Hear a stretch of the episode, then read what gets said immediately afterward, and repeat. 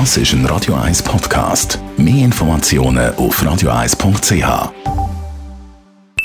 Die Morgenkolumne auf Radio 1 präsentiert vom Grand Casino Baden. Grand Casino Baden. Baden im Glück. Guten Morgen, Stefan. Hallo, guten Morgen miteinander. Aber heute gilt die äh, erweiterte Covid-Zertifikatpflicht. Was sind deine Gedanken dazu?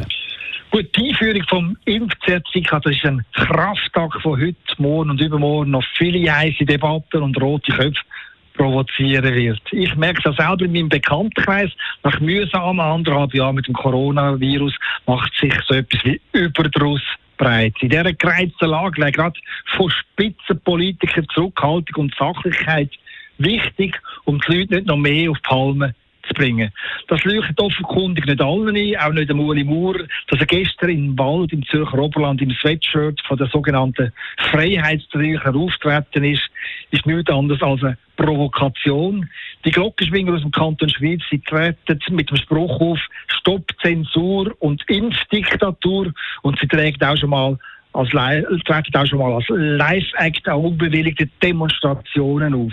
Dass da ein Bundesrat sich also mit den Leuten schmückt, die von Zensur und Diktatur plappert und sich mitunter um Gesetze futieren, wo notabene der Bundesrat selber beschlossen hat, ist schlicht ein opportunistisches Spiel mit Emotionen. Und das zeigt, dass die SVP das Lager von den Impfgegner und der sogenannten Freiheitskämpfer integrieren will.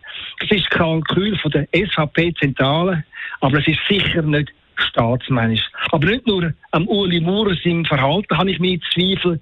In den Tagen von der Einführung von der Impf vom Impfzertifikat in der Beiz ist auch nicht intelligent, wenn der Basler Regierungsrat Lukas Engelberger wie das Öl ins Feuer güsst und im Winter für das Skigebiet eine Zertifikatspflicht in Aussicht stellt. Nur heute, am 13. September, kann kein Mensch, auch nicht der Regierungsrat Engelberger, voraussagen, wo die Fallzahlen und die Bettenbelegung im Winter steht. Und wenn die Rechnung stimmt, wo wir immer wieder von Virologen hören, dann müssen schon bald 80 Prozent der Leute entweder geimpft oder genesen sein. Dann müssten aber eigentlich auch die Fallzahlen und die Bettenbelegung sinken. Darum ist es viel zu früh, über alle fälligen Massnahmen in drei oder vier Monaten möglich wären, zu debattieren. Auch das sorgt für unnötige Unruhe und bringt die Mütter auf 180. Nein, jetzt wäre gerade von Spitzenpolitikerinnen und Politikern so etwas wie Pragmatismus und Zurückhaltung gefragt. Es bringt überhaupt nichts, jeden Tag mit neuen Schreckensszenarien zu drohen. Morgenkolumne von Stefan Barmettler, Chefredakteur von der Handelszeitung, die gibt es zum Nachlass auf radio1.ch. Die Morgenkolumne auf Radio 1.